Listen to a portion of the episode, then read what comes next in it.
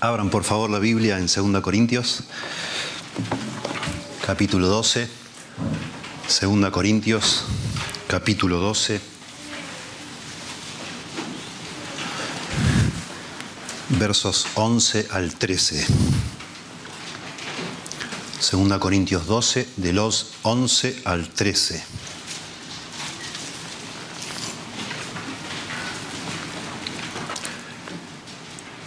Hecho un necio al gloriarme. Vosotros me obligasteis a ello. Pues yo debía ser alabado por vosotros, porque nada he sido menos que aquellos grandes apóstoles, aunque nada soy. Con todo las señales de apóstol han sido hechas entre vosotros, en toda paciencia, por señales, prodigios y milagros. Porque en qué habéis sido menos que las otras iglesias, sino en que yo mismo no os he sido carga. Perdonadme este agravio. Uno de los fenómenos más recientes en el movimiento evangélico moderno, digamos, o posmoderno, es lo que se ha llamado el restauracionismo apostólico. Restauracionismo apostólico. Finales del siglo XX, la década del 90 del siglo XX, y principio del siglo XXI, digamos hará unos 30 años atrás, surgió entre los evangélicos carismáticos y pentecostales, especialmente en Latinoamérica y en algunos lugares del resto del mundo, una corriente teológica que propone restaurar el ministerio de los apóstoles, volver a tener en la iglesia no solo pastores, no solo evangelistas, no solo maestros, sino también profetas y apóstoles. Tenemos hoy en el mundo evangélico cientos de personas que se autoproclaman apóstoles, surgidos de ese movimiento, y cuando hablan de que son apóstoles, lo que están queriendo decir es que tienen una autoridad especial, que tienen un lugar especial, una autoridad especial, habilidades especiales, que les permiten gobernar sobre, no una, sino sobre varias iglesias, y no solo gobernar de una manera especial, sino también interpretar las escrituras de una manera especial o particular. Ellos creen que tienen la capacidad de traer revelación nueva. Hoy se habla de redes apostólicas, de esa cantidad de iglesias, de cobertura apostólica, de equipos apostólicos, del ministerio quíntuple. Ellos dicen que estamos en una nueva era le llaman la nueva reforma apostólica o restauracionismo apostólico. Esta nueva era apostólica es una era, dicen ellos, post-denominacional. Ya no interesan las estructuras de antes, no las necesitamos más. Eso está siendo como un lastre para la iglesia, el hecho de que hayan pasado casi dos mil años sin tener apóstoles, dicen ellos, y tratan de sustentarlo con la Biblia. Lo único que ha hecho es que la iglesia no cumpla correctamente con la gran comisión. Y ellos aseguran que el Señor Jesucristo no va a venir a la tierra hasta que todas las cosas sean restauradas y principalmente lo que se debe restaurar es justamente el ministerio de los apóstoles. El ministerio de los apóstoles. La segunda venida de Cristo todavía no ocurrió y no va a ocurrir hasta que la iglesia haga su parte de restaurar todas las cosas. Las obras más citadas ya hay muchísimas obras, muchas, pero los, digamos así, los, precursores de este movimiento son un hombre llamado Peter Wagner. Él fue misionero en la década del 70 en Bolivia, es un profesor norteamericano, profesor en, la, en un seminario muy conocido, en Fuller Theological Seminary. El hombre Peter Wagner no solo ha propuesto este restauracionismo apostólico, sino también es, un, es un, uno de los proponentes de la guerra espiritual bueno, de un montón de, cosas distintas. Peter Wagner escribió un libro que se llama Terremoto en la Iglesia y de allí propone esto de volver al oficio de apóstol. Y otro hombre llamado Bill Hammond, que escribió un libro llamado Apóstoles y Profetas y el mover de Dios que se viene. Estos son los dos, digamos así, gurúes de este movimiento que ya tiene muchísimos otros exponentes, entre ellos un hombre llamado Héctor Torres, que es un teólogo colombiano.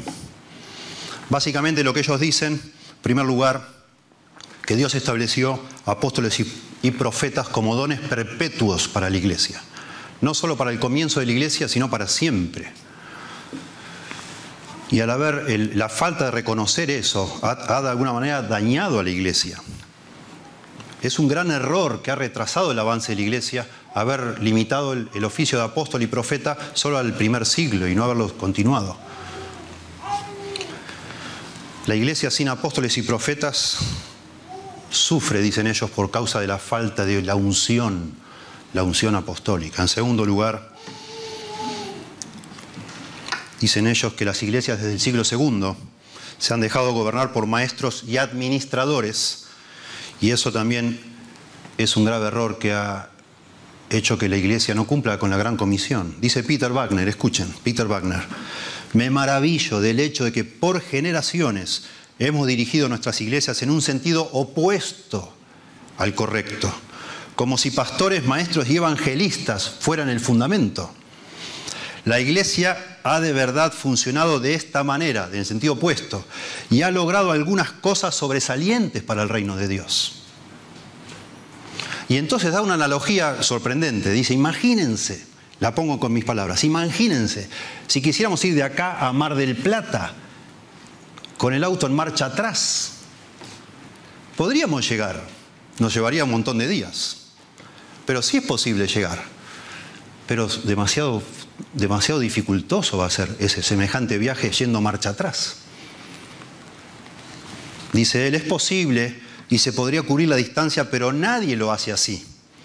Un auto que viaja tal distancia, él da otro ejemplo, en reversa no está siendo operado como fue diseñado para ser operado. Al comenzar este vigésimo primer siglo, el siglo XXI, creo que sería mejor que la iglesia enganchara primera y hasta cuarta y quinta, dice Peter Wagner. Piénselo. Si Dios pudo evangelizar a casi todo el mundo a través de la iglesia, de una iglesia que lo hacía todo al revés. Imagínense lo que nos espera ahora que estamos poniendo las cosas en orden. Tremendo leer esto. No sé si puede usted entre líneas leer la arrogancia de esta declaración. No es la única. En tercer lugar, este movimiento dice que la iglesia de hoy necesita apóstoles para que los apóstoles de ahora, modernos, vuelvan a hacer las obras fundacionales de los apóstoles del primer siglo. Esto también es una declaración arrogante. Los apóstoles, los doce apóstoles, pusieron el fundamento de la iglesia. Ellos están convencidos, los líderes de este movimiento, que necesitamos apóstoles hoy para hoy volver a poner un nuevo fundamento. Dice uno de sus escritores llamado John Eckhart, en un libro que se denomina Liderazgo, transición de lo pastoral a lo apostólico, dice así él, John Eckert. La fundación anterior de la iglesia no va a ser suficiente para edificarla y expandirla. Una nueva fundación confiable debe ser colocada en la iglesia. Una fundación basada sobre la verdad presente debe ser puesta en los creyentes. Arrogancia de nuevo. Eh, entre líneas, implícito, la fundación de los apóstoles no sirve. Necesitamos una nueva. No es suficiente. En cuarto lugar, ellos dicen que en Efesios 4:11, cuando dice que él mismo constituyó apóstoles, profetas, evangelistas, pastores, maestros, ahí se, dicen ellos, se explica claramente que la idea de Dios era que existiera lo que ellos llaman el ministerio quíntuple cinco oficios mencionados allí.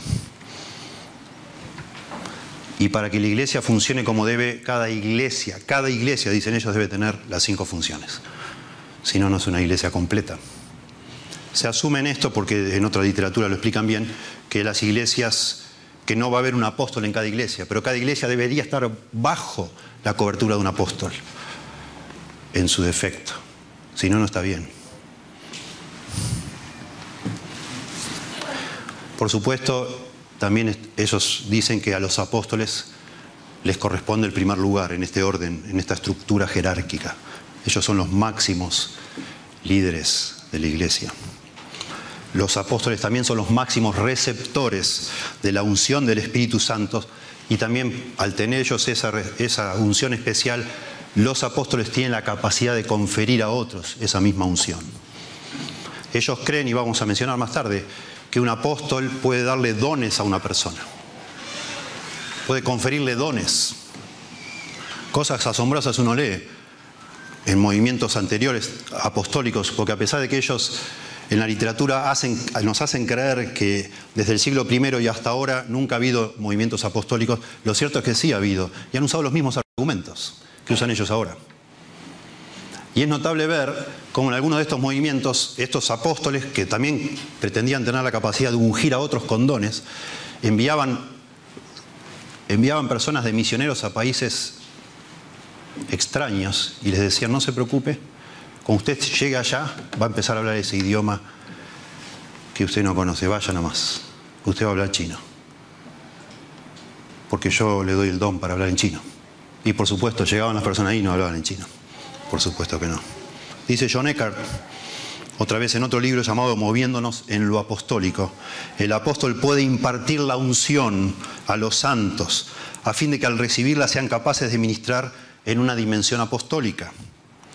La unción apostólica, dice más adelante, fluye desde Jesús a través de los apóstoles y de estos a los santos en toda la tierra. Los apóstoles pueden imponer manos sobre personas y conferirle a ellos habilidades al hacerlo. En octavo lugar, en séptimo lugar, los apóstoles tienen el máximo grado de autoridad en la iglesia. Las decisiones ya no deben ser tomadas, dicen ellos, sin que se les ponga la cara colorada. Ya no va más de concilios, ya no va más de, de ancianos, asambleas, comités, nada, solo estos hombres, individuos ungidos. Eso es lo que es. Todas estas otras organizaciones lo único que han hecho es frenar el avance del Evangelio, dicen ellos. En octavo lugar, los apóstoles proveen cobertura a las iglesias y a los individuos que nadie más puede brindar. La cobertura es como, según el concepto de ellos, como una protección, como un paraguas bajo el cual nosotros debemos funcionar. Si no tenés esa cobertura, dicen ellos, se pierde el fruto de los esfuerzos que uno ha hecho.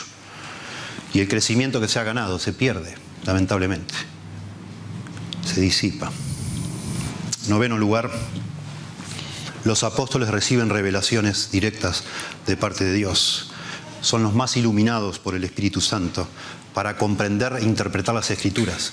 Ellos, según este movimiento, tienen la capacidad de leer un texto y darle un significado que nunca nadie antes había visto. Y debe ser aceptado como tal. Asombroso. John Eckhart dice, hay más autoridad en la enseñanza de un apóstol debido a que él va a enseñar con la fuerza de su oficio apostólico. Héctor Torres, el que les mencionaba, teólogo colombiano, en un libro llamado Apóstoles y Profetas, la restauración de su influencia en el nuevo siglo, dice así. Dios usa apóstoles y profetas para recibir por medio del Espíritu Santo la revelación de lo que está oculto. Él les da a Dios esta revelación para que ellos la proclamen a su pueblo y para que instituyan los cambios que esta nueva revelación demanda. Es asombroso, es asombroso comprobar que no solo hermanos ingenuos que van, como dice Timoteo, buscando que les entretengan con fábulas, es asombroso ver líderes, pastores, líderes evangélicos buscando recibir palabra fresca de los apóstoles. Es asombroso. Finalmente, para tratar de explicar esto, lo que ellos dicen, sus afirmaciones, ellos dicen que los apóstoles son singulares y únicos. Lo que hace un apóstol no lo puede hacer nadie más. Y por eso la única manera de enderezar lo que está torcido, las falencias que tiene la iglesia, es volver a poner apóstoles. Todos nos damos cuenta, todos sabemos que a lo largo de la historia nunca la iglesia fue perfecta. En cada generación sentimos que algo siempre nos falta, y sobre todo los líderes de la iglesia. Por eso digo, a mí me asombra, yo converso con pastores, no ahora, no desde ahora solo, desde siempre. Y es asombroso hombres temerosos de Dios, hombres sensibles, hombres humildes, que lloran en privado, lloran y claman a Dios por frutos en su ministerio, que se encuentran con las, estas realidades tristes de la naturaleza humana, de haber estado invirtiendo decenas de años en la vida de personas que después se van, abandonan, traicionan y lloran en secreto y lloran y lloran. Y cuando uno se encuentra con esas personas, a veces devastadas, te dicen, pero no será, no será que de verdad necesitamos el poder que estas personas están ofreciendo. No tendrán razón ellos y estaré equivocado yo. Porque al final de cuentas yo no veo tanto fruto en mi ministerio. Es tentador, ¿verdad? No solo los pastores, cada creyente lucha con la realidad de que gemimos, dice Pablo, que no, no, somos lo que deberíamos ser, lo que nos gustaría ser, lo que entendemos que la Biblia nos pide que seamos. Y entonces cada uno de nosotros de alguna manera somos carne de cañón para este tipo de engaños, este tipo de llame ya, ¿verdad? Que parece que todos de alguna manera o de otra, si somos honestos espiritualmente hablando, nos damos cuenta que nos falta poder espiritual en nuestra vida para vencer nuestras cosas, en fin. Y esta gente viene a decirnos, bueno, acá está el problema. Por esto la iglesia no tenía poder, por eso en la vida tuya no hay poder. Porque hemos descuidado esta gran verdad que debe ser restaurada.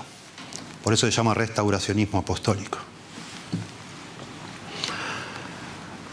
La palabra apóstol, en griego apóstolos, significa enviado.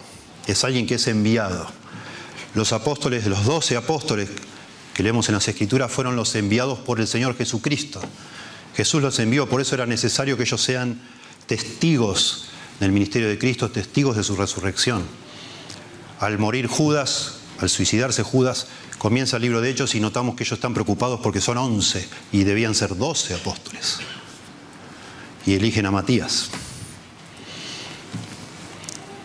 Y entendemos entonces que de alguna manera es algo muy especial que existan apóstoles al comenzar la iglesia. Luego notamos que en, el Nuevo Testamento hay personas enviadas, pero no por Jesús, sino por iglesias, que también se usa el verbo apostelo, que quiere decir enviar.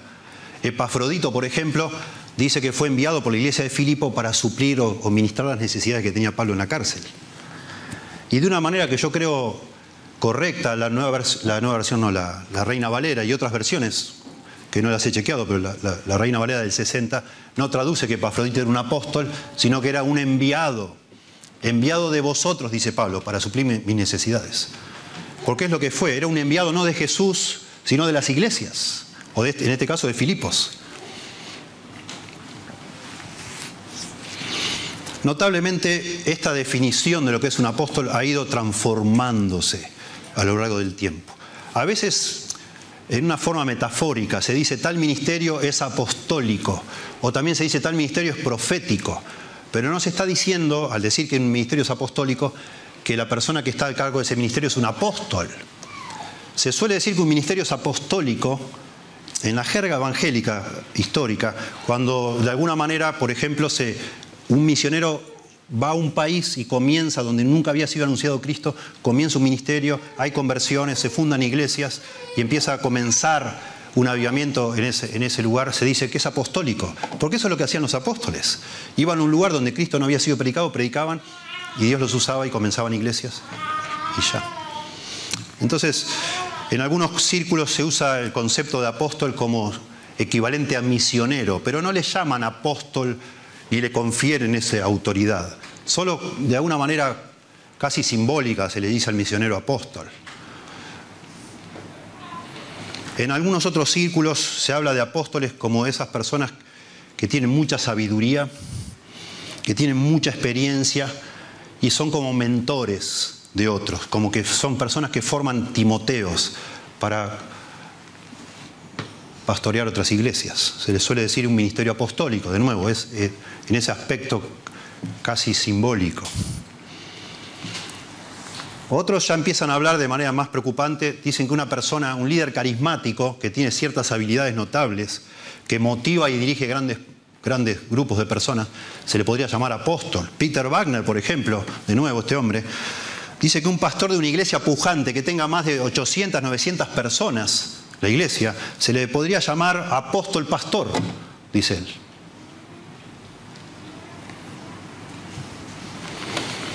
Pero este movimiento de restauracionismo apostólico va un paso más allá todavía.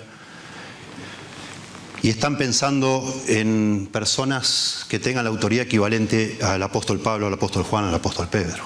A eso están pensando. Gente que tenga la, la, prerrogativa de dirigir, de tomar decisiones pasando por encima la opinión de cualquiera, de quien sea, como con una autoridad que baja del cielo. Dice Peter Wagner, y esta es la definición que usa este movimiento, el don de apóstol es la capacidad especial que Dios da a ciertos miembros del cuerpo de Cristo para asumir y ejercer liderazgo sobre un número de iglesias, escuchen esto, con una autoridad extraordinaria, con una autoridad extraordinaria en asuntos espirituales que es espontáneamente reconocida y apreciada por aquellas iglesias.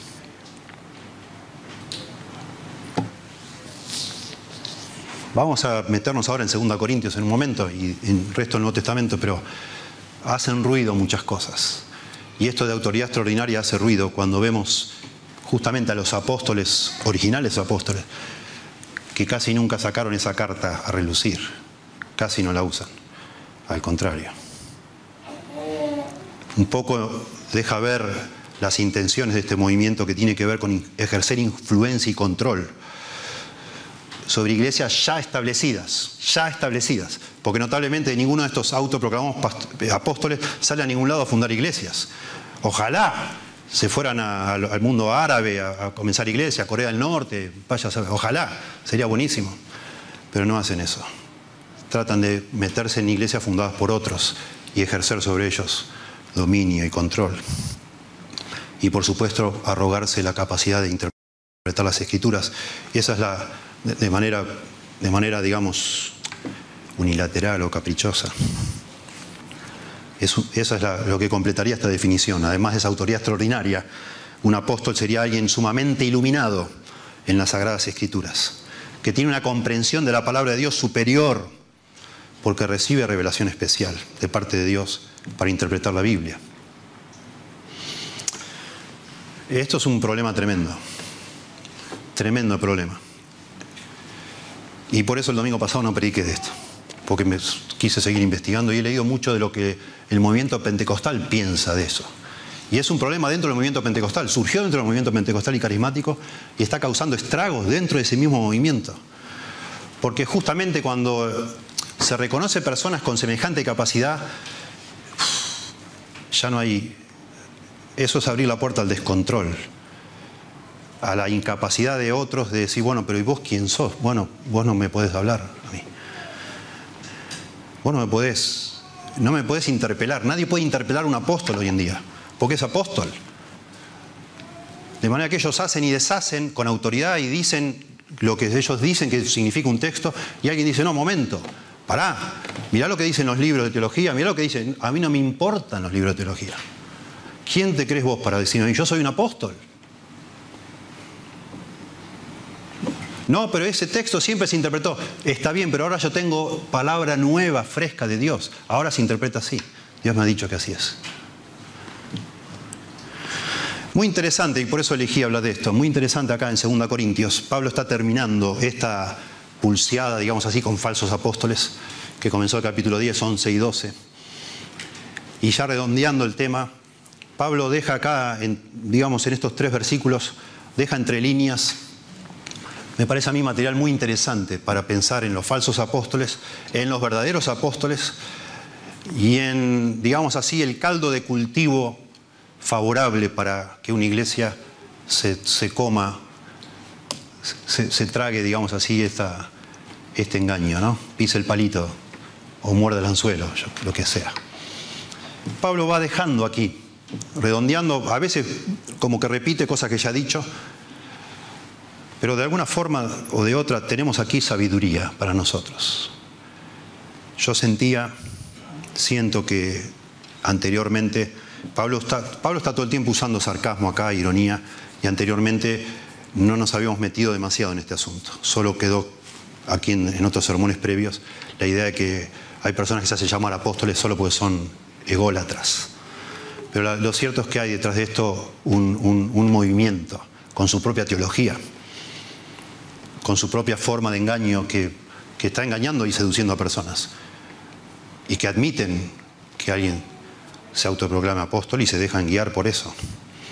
Entonces me parecía muy valioso tomando estos versículos, ir, transitando por los consejos que puede haber para nosotros aquí, los principios, pero también meternos en la teología de este movimiento. En primer lugar, dice el versículo 11, me he hecho un necio al gloriarme, dice Pablo.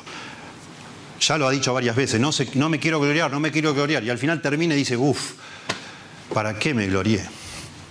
Me he hecho un tonto, me siento ridículo, me siento mal, me da vergüenza lo que acabo de hacer, dice Pablo. Me he hecho un necio al gloriarme. Vosotros me obligasteis a ellos, le dice Pablo a los Corintios. Pues yo debía ser alabado por vosotros. Noten acá entre líneas lo que está pasando. Pablo está diciendo, hermanos queridos en Corinto, están estos falsos apóstoles acusando a mí de que yo no soy nadie. Y ustedes no me defienden. Ustedes al final hacen causa común con ellos. Y entonces yo me tengo que defender, no porque a mí me hiera mi, orgullo, sino porque se, por, por amor a la iglesia. Aquí vemos sencillamente que los falsos apóstoles se ocupan de acusar a los siervos de Dios. Los falsos apóstoles se creen superiores a los demás, como hemos leído recién y ustedes pueden consultar y leer. Se creen que están por encima, al punto de decir, no, todo este tiempo, todos los que nos precedieron andaban marcha atrás. Todos, todos. Pobres. No sabían que existía primera, segunda, tercera y cuarta y iban marcha atrás. Ahora nosotros que llegamos les vamos a explicar cómo son las cosas. Lo mismo estaba pasando acá en Corinto. Este Pablo, no, este Pablo no, es un salame, este Pablo. Escúchanos a nosotros. Y los corintios picaron. Y Pablo dice, qué vergüenza lo que tuve que hacer, yo defendiéndome a mí mismo, eso no debe ser. Ustedes me tendrían, ustedes son mis hijos espirituales, ustedes me tendrían que haber defendido a mí. ¿Por qué no lo hicieron? Al final yo tuve que hablar de mí mismo, eso no se hace. Los falsos apóstoles acusan a los siervos de Dios, mientras que los verdaderos apóstoles o los verdaderos siervos de Dios edifican a la iglesia. Edifican a la iglesia. Para eso existieron los apóstoles en el Nuevo Testamento, para establecer el fundamento para que sobre ellos se edifique la iglesia, sobre ese, no sobre ellos, sobre el fundamento que era que es Cristo. Los, los apóstoles colocaron el fundamento que es Cristo, pero ellos fueron fundacionales, como dice Efesios 2.20. Ninguno puede poner otro fundamento que el que está puesto, el cual es Cristo Jesús. Y después nosotros estamos edificados, la iglesia, sobre el fundamento de los apóstoles y profetas. Porque ellos establecieron, hasta que el canon fue cerrado, ese fundamento que es Cristo.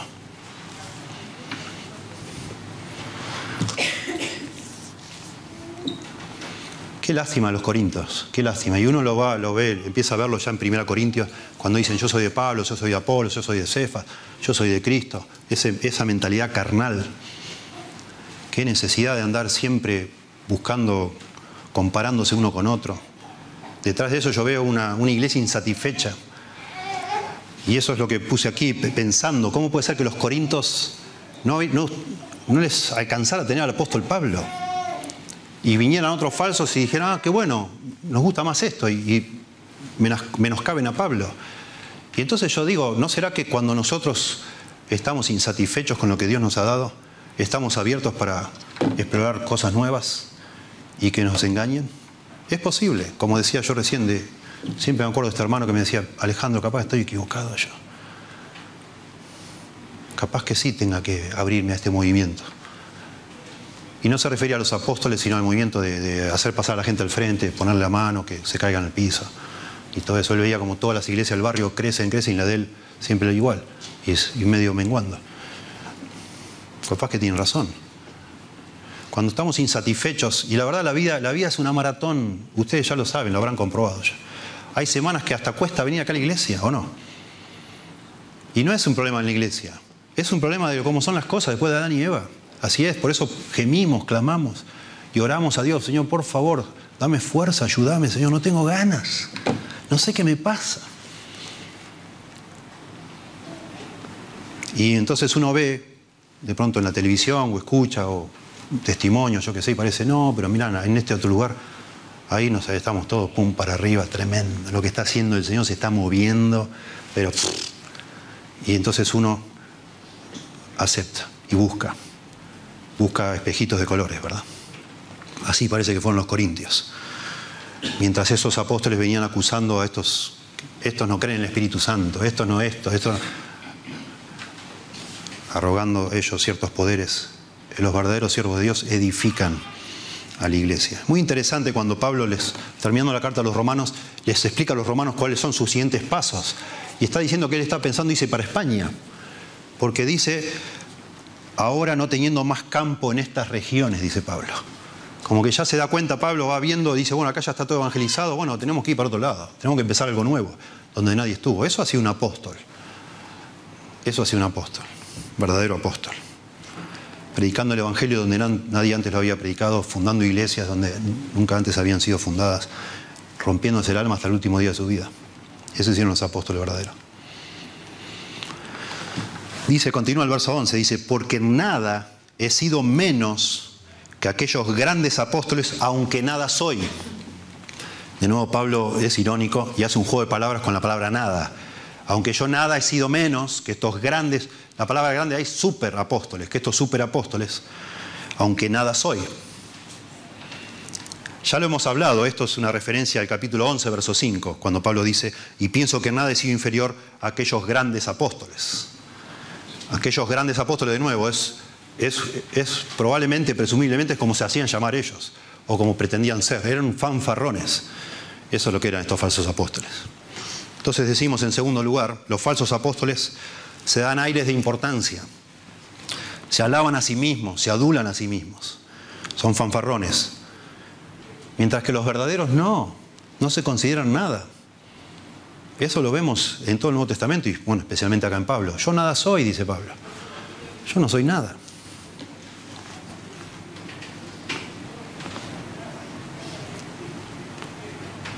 Nada soy. Dice 1 Corintios 15, verso 9, porque yo soy el más pequeño de los apóstoles, que no soy digno de ser llamado apóstol, porque perseguía la iglesia del Señor, la iglesia de Dios. Pero por la gracia de Dios soy lo que soy.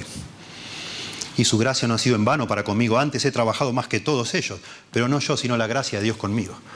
Pablo era un hombre notable, excepcionalmente dotado, pero humilde, gracias a Dios, que no se creía una gran cosa y se esforzó y murió a sí mismo y tomó la cruz y siguió a Cristo. Y ya no vivo yo, más Cristo vive en mí.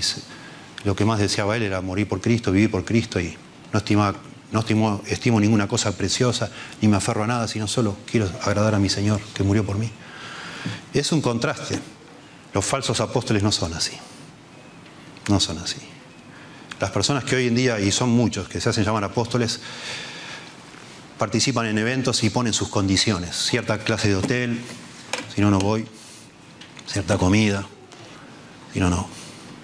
Muchos tienen su jet privado. Todo un negocio en muchos casos. Es raro ver a alguien con la humildad de los apóstoles originales, de los que hoy se hacen llamar apóstoles. Es raro.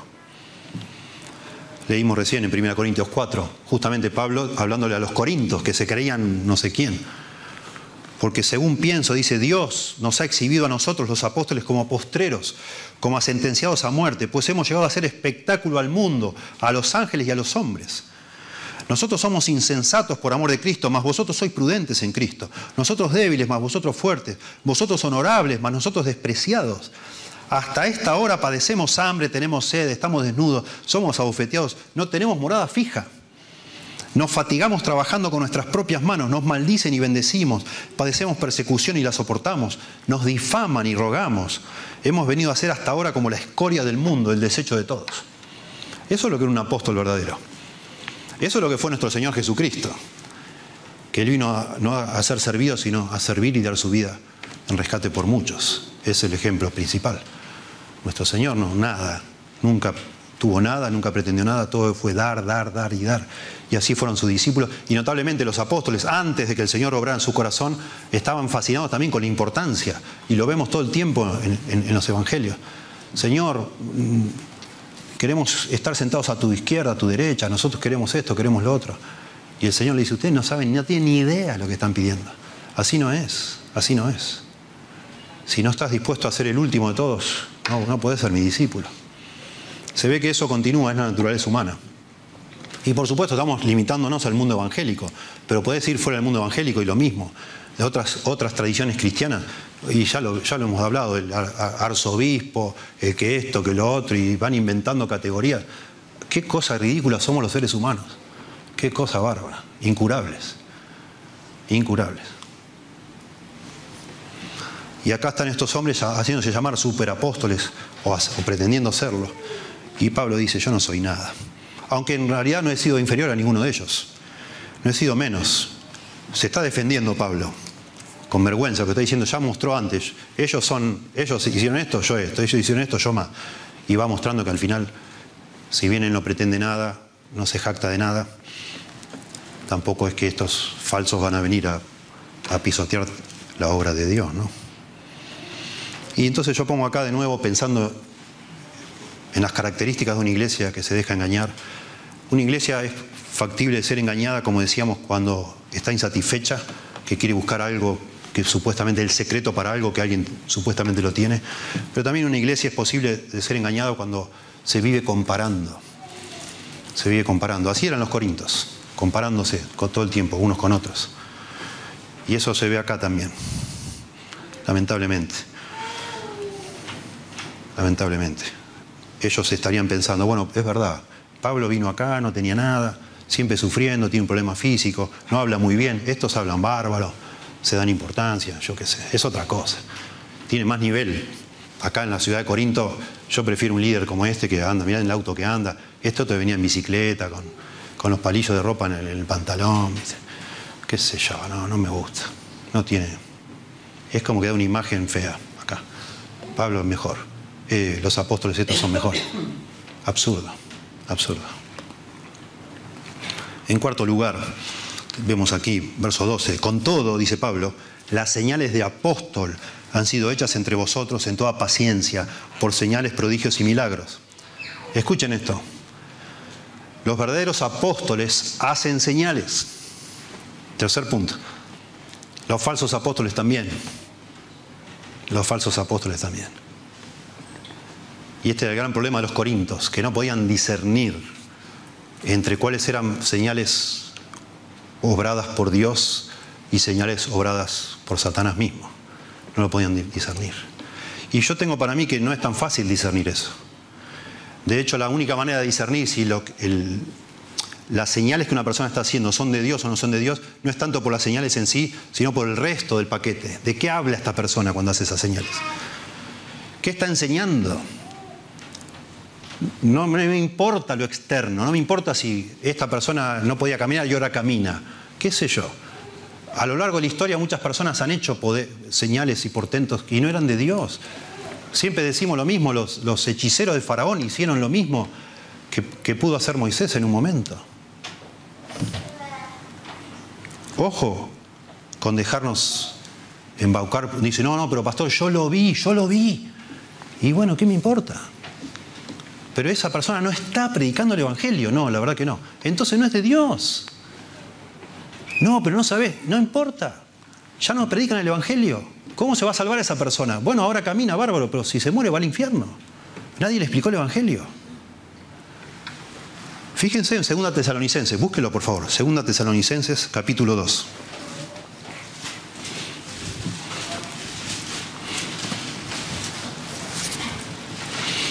Segunda Tesalonicenses capítulo 2, verso 9. Verso 8 empezamos. Y entonces, está hablando del futuro, algo que va a suceder en el futuro. Entonces se manifestará aquel inicuo a quien el Señor matará con el espíritu de su boca. Segunda Tesalonicenses 2.8. Y destruirá con el resplandor de su venida. Inicuo, qué impresionante, está hablando aparentemente por juntando los pedazos de la, de la escatología de los eventos futuros, está hablando de, una persona, de un líder poderoso en el, futuro. Pero le llama inicuo. Inicuo es una persona que vive quebrantando la ley de Dios, que hace iniquidad. Este inicuo, dice verso 9, cuyo advenimiento es por obra de Satanás, con gran poder y señales y prodigios, prodigios mentirosos, y con todo engaño de iniquidad para los que se pierden por cuanto no recibieron el amor de la verdad para ser salvos. Por esto Dios, escuchen, por esto Dios les envía un poder engañoso para que crean la mentira, a fin de que sean condenados todos los que no creyeron a la verdad, sino que se complacieron en la injusticia. Deberíamos nosotros ser maduros en la manera de pensar y no dejarnos engañar por, ah, yo lo vi, yo lo vi, no, no sabes, es impresionante, yo lo vi. Sí la gente se curó, pero eso pasa desde siempre. Satanás siempre ha estado haciendo eso. Siempre ha pasado eso. Que, alguien tenga poder no, significa automáticamente que ese poder venga de Dios. Por supuesto, Pablo hizo señales de los apóstoles tuvieron poderes, ya lo sabemos nosotros leyendo el Nuevo Testamento. Pablo todo el tiempo dice, yo fui a vosotros no con palabras, sino con poder. Y ustedes vieron, y los apóstoles tuvieron esa capacidad dada por Dios, pero enseguida empezaron a, proliferar los farsantes que también tenían ciertos poderes.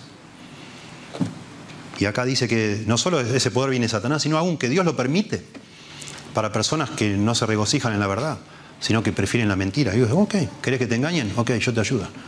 Te van a engañar.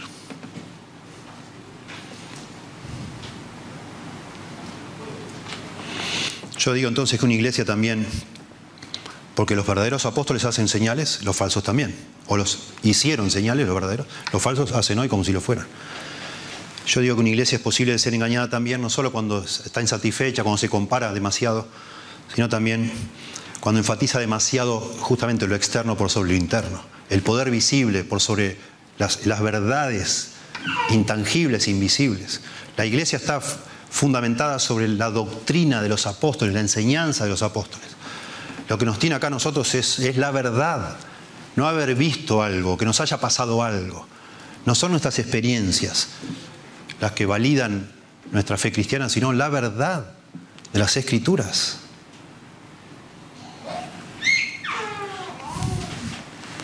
Y finalmente, porque quiero volver al tema de, este movimiento con los argumentos de ellos, finalmente, los falsos apóstoles buscan poder y dinero, mientras que los verdaderos apóstoles gastan su dinero para edificar a la iglesia, gastan todo lo que tienen, dice en verso 13.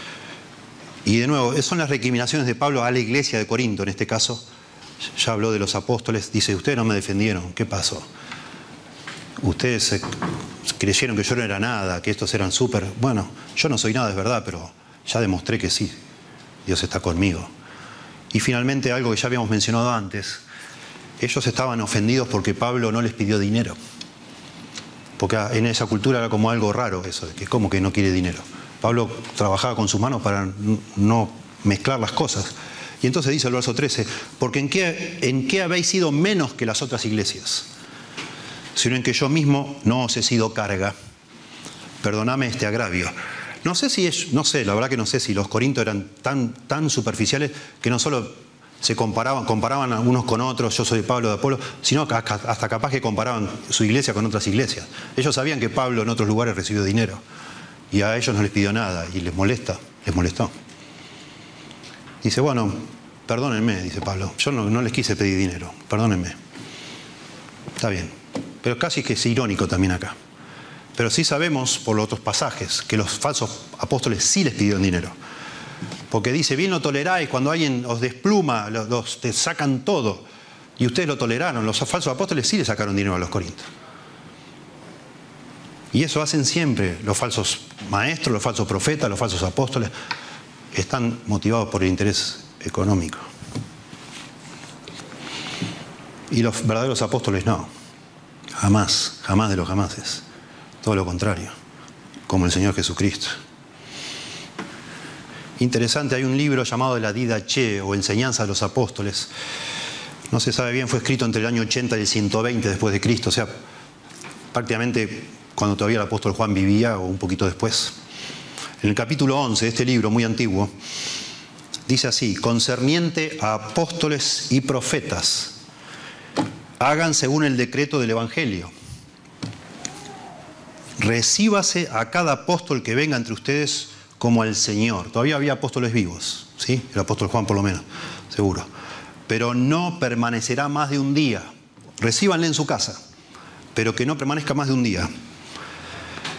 Pero si hay necesidad también el próximo, o sea, bueno, ok, como una excepción, que se quede dos días en tu casa. Pero si permanece por tres días, dice la IH, es un falso profeta. Y un poquito más adelante dice, y al irse el apóstol, que no se lleve nada más que pan para donde encuentre alojamiento. Pero si pide dinero, es un falso apóstol. Dice aquí, es un falso profeta. Tremendo, tajante. Cualquier persona que te pida dinero es falsa, decían en finales del siglo I. Nadie que ministra espiritualmente debe pedir dinero por hacerlo.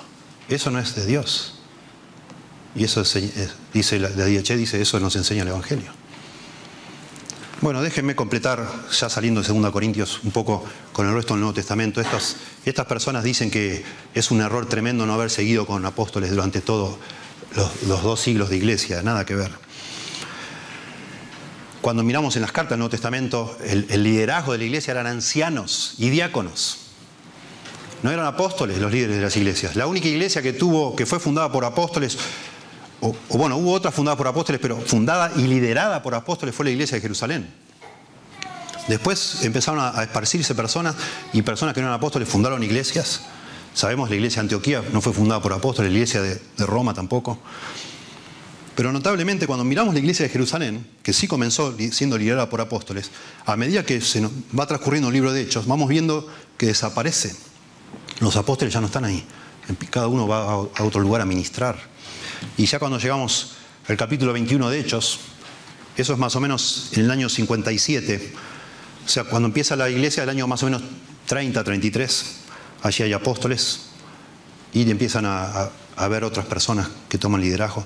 En el capítulo 15 de Hechos, en el concilio de Jerusalén, hay apóstoles y ancianos, pero ya en el capítulo 21, año 57 después de Cristo, dice, cuando llegamos a Jerusalén, Hechos 21, 17 y 18, los hermanos nos recibieron con gozo y al día siguiente Pablo entró con nosotros a ver a Jacobo.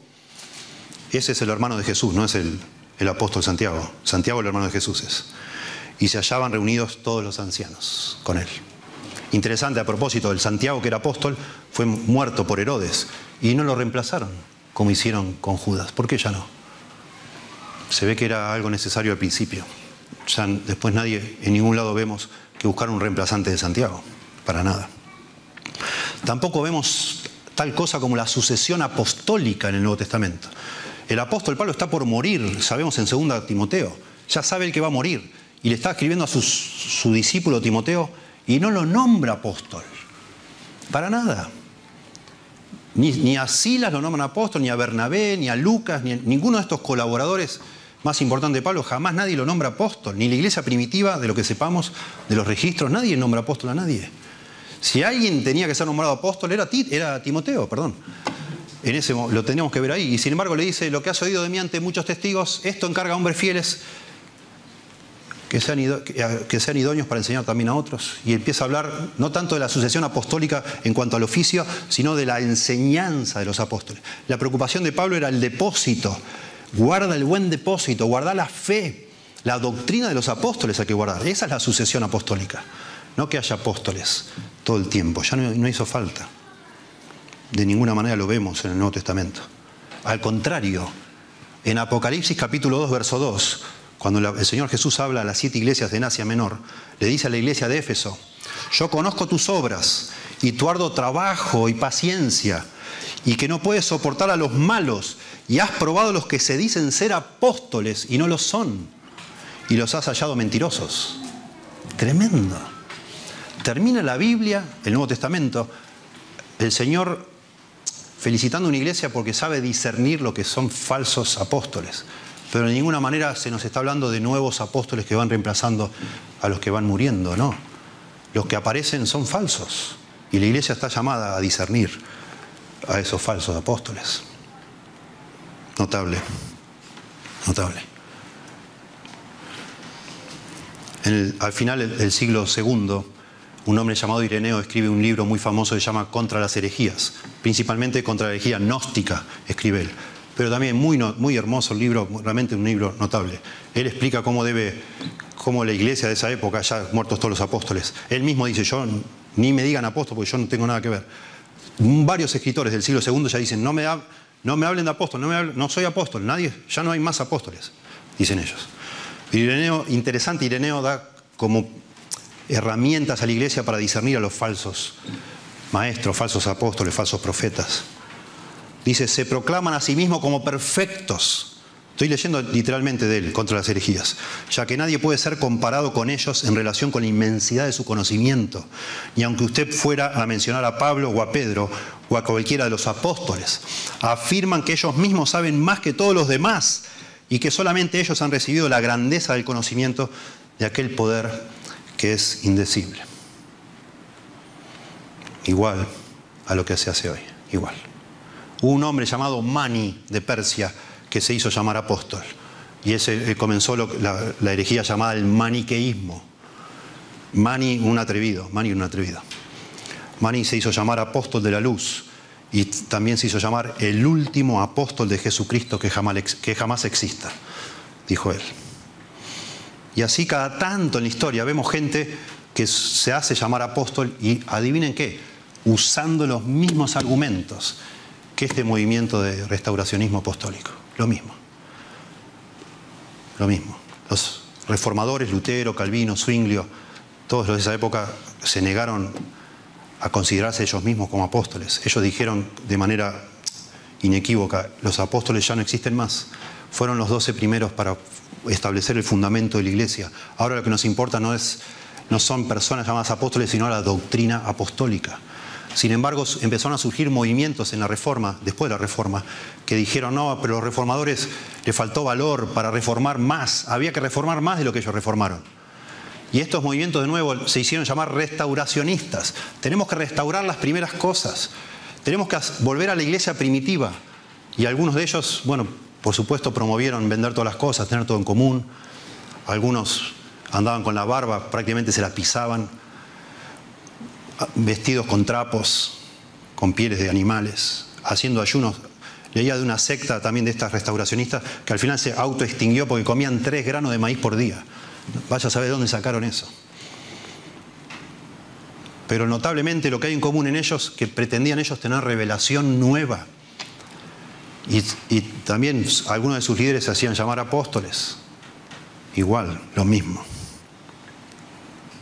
Vemos en el siglo XIX todo un auge de también restauracionistas, de donde surgen los mormones, los testigos de Jehová, la iglesia adventista, todo en común, si analizás, en común tienen lo mismo, personas que se, se hacen llamar de alguna manera iluminadas, que tienen capacidades apostólicas para dar nueva revelación.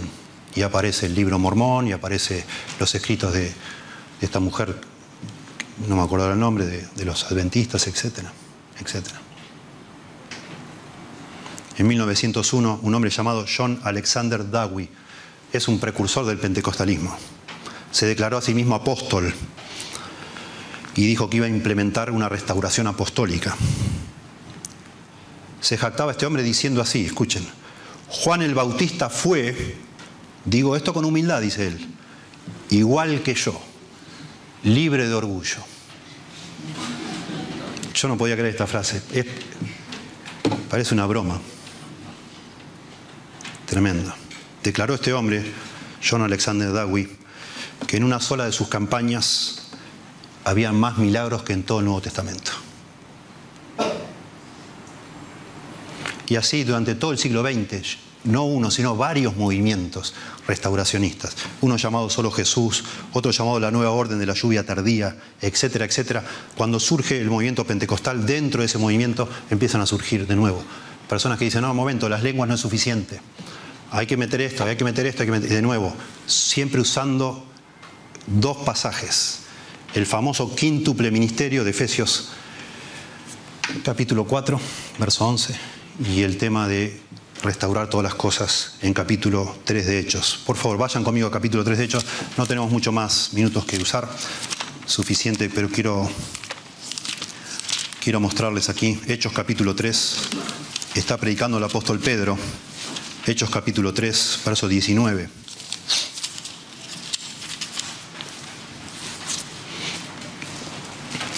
Hechos 3, 19 al 21. Dice Pedro, así que arrepentíos y convertíos para que sean borrados vuestros pecados, para que vengan de la presencia del Señor tiempos de refrigerio. Y Él envía a Jesucristo, que os fue antes anunciado, a quien de cierto es necesario que el cielo reciba escuchen esto, hasta los tiempos de la restauración de todas las cosas, de que habló Dios por boca de sus santos profetas, que han sido después, desde tiempos antiguos, perdón. Noten que acá dice que el Señor va a volver, verso 21, a quien de cierto es necesario que el cielo reciba hasta los tiempos de la restauración de todas las cosas. Bueno, este es el texto predilecto para justificar estos movimientos y ahora el último este de la nueva reforma apostólica.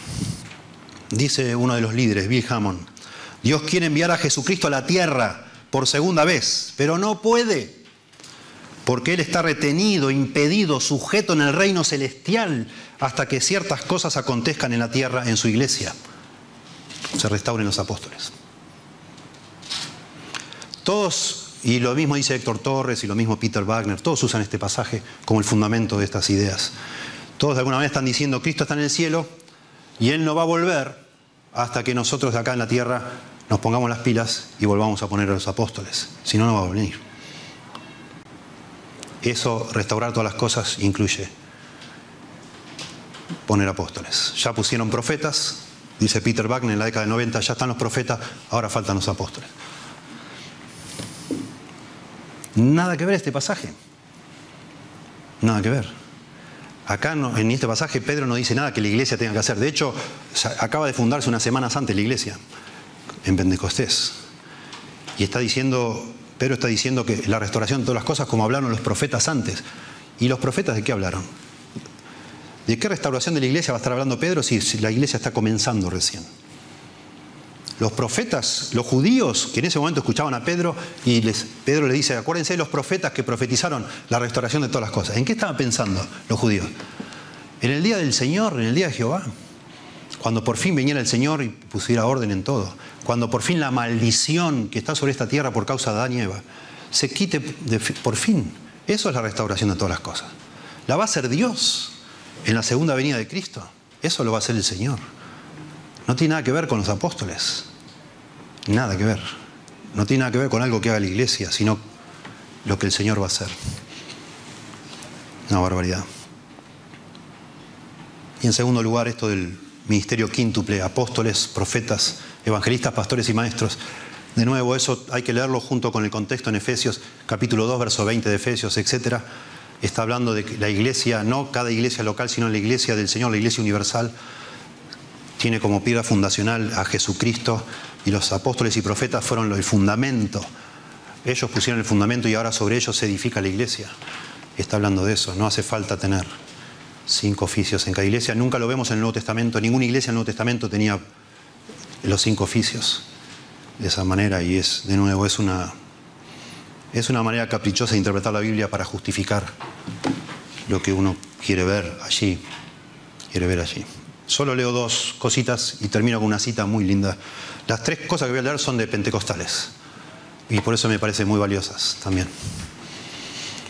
Las asambleas de Dios en Cuba, asambleas de Dios en Cuba, en enero de 2004. Esto surge fines del siglo XX, principio del siglo XXI y empezó, por supuesto, a causar problemas principalmente entre los carismáticos y pentecostales, porque de ahí surge. Bueno, se, se reúnen los líderes en Cuba de las asambleas de Dios y escriben en enero de 2004 una declaración. Leo un pedacito nomás. Consideramos que la nueva reforma apostólica constituye una amenaza a la unidad de la Iglesia Nacional por su promoción al desacato y a la desobediencia de las autoridades eclesiásticas. Todo esto desplaza la visión y el mensaje cristocéntrico, dirigiendo la atención hacia el orden de jerarquía y no al servicio abnegado. Y después sigue la declaración. El 11 de agosto del 2000, las iglesias de las Asambleas de Dios, es una denominación pentecostal, en Estados Unidos, 11 de agosto del año 2000, es muy tentador para personas con espíritu independiente y una estimación exagerada de su propia importancia en el reino de Dios declarar a toda organización y estructura administrativa como siendo de origen humano. Más adelante dice, pero una estructura levantada para evitar a otra estructura previa prontamente se puede tornar dictatorial, presumida y carnal, mientras reclama ser más bíblica que la anterior, fuera de la nueva orden u organización. Salimos de Guatemala para meternos en Guatepeor. Eso es lo que es. Y finalmente leo de un teólogo chileno que me asombró mucho, he leído un libro de él llamado El restauracionismo apostólico de su tesis doctoral. Él es, se llama Jaime Mazurek. Dice Jaime Mazurek, hace toda una investigación histórica de todos los movimientos restauracionistas y él dice lo siguiente. Los pocos que históricamente tomaban para sí o recibían de otros el título de apóstol, tuvieron la tendencia a dejar un legado de problemas incluyendo a veces su propia separación de la verdadera iglesia de Cristo. A pesar de todos sus argumentos, los afanes e intentos por lograr la restauración del oficio del apóstol en tiempos de Mani, acuérdense, el hombre de Persia, el maniqueísmo, siglo III, y luego a partir del siglo XVIII y hasta el siglo XX, se han caracterizado mayormente y dice que todos estos movimientos restauracionistas, dice este hombre Jaime Mazurek, tienen tres características el afán de poder, y da la lista de los que muestran eso, el afán de lucro, y da otra lista, y graves errores doctrinales, y da otra lista. El afán de poder, el afán de lucro y graves errores doctrinales. Por eso Pablo se pone tan loco contra estos falsos apóstoles ahí en Corinto. Exactamente las tres cosas apunta Pablo en toda esta defensa. El afán de poder, el afán de lucro y la falsa enseñanza, otro evangelio, otro Cristo, otro espíritu. Que el Señor nos ayude como iglesia a, discernir, ¿sí? No estoy hablando de cosas que pasan en Cuba, en otro lado. Todos sabemos, todos sabemos, yo creo, todos tenemos acceso a los medios, todos vemos lo que está pasando. Estamos a la vuelta de la esquina está pasando eso. Y que el Señor nos ayude a que no seamos engañados. Damos gracias, Señor por tu palabra.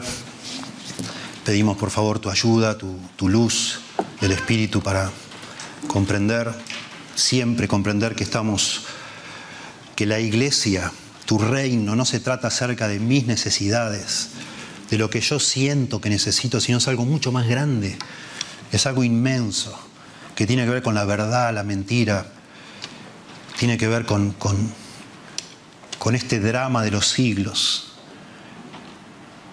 tiene que ver con una guerra espiritual, con las almas de las personas que se van a perder para siempre. Que tú nos ayudes, Señor, a, salir un poco de nuestro ensimismamiento con, con lo que a nosotros nos gustaría, lo que deseamos, lo que queremos, y podamos pensar que tú nos salvaste no solo para perdonarnos, sino también para reclutarnos en tu servicio, para vivir para ti, para servirte, para edificar tu iglesia, tu reino, dejando en, tus manos nuestros deseos, nuestras necesidades, sabiendo que tú te encargarás de eso, Señor.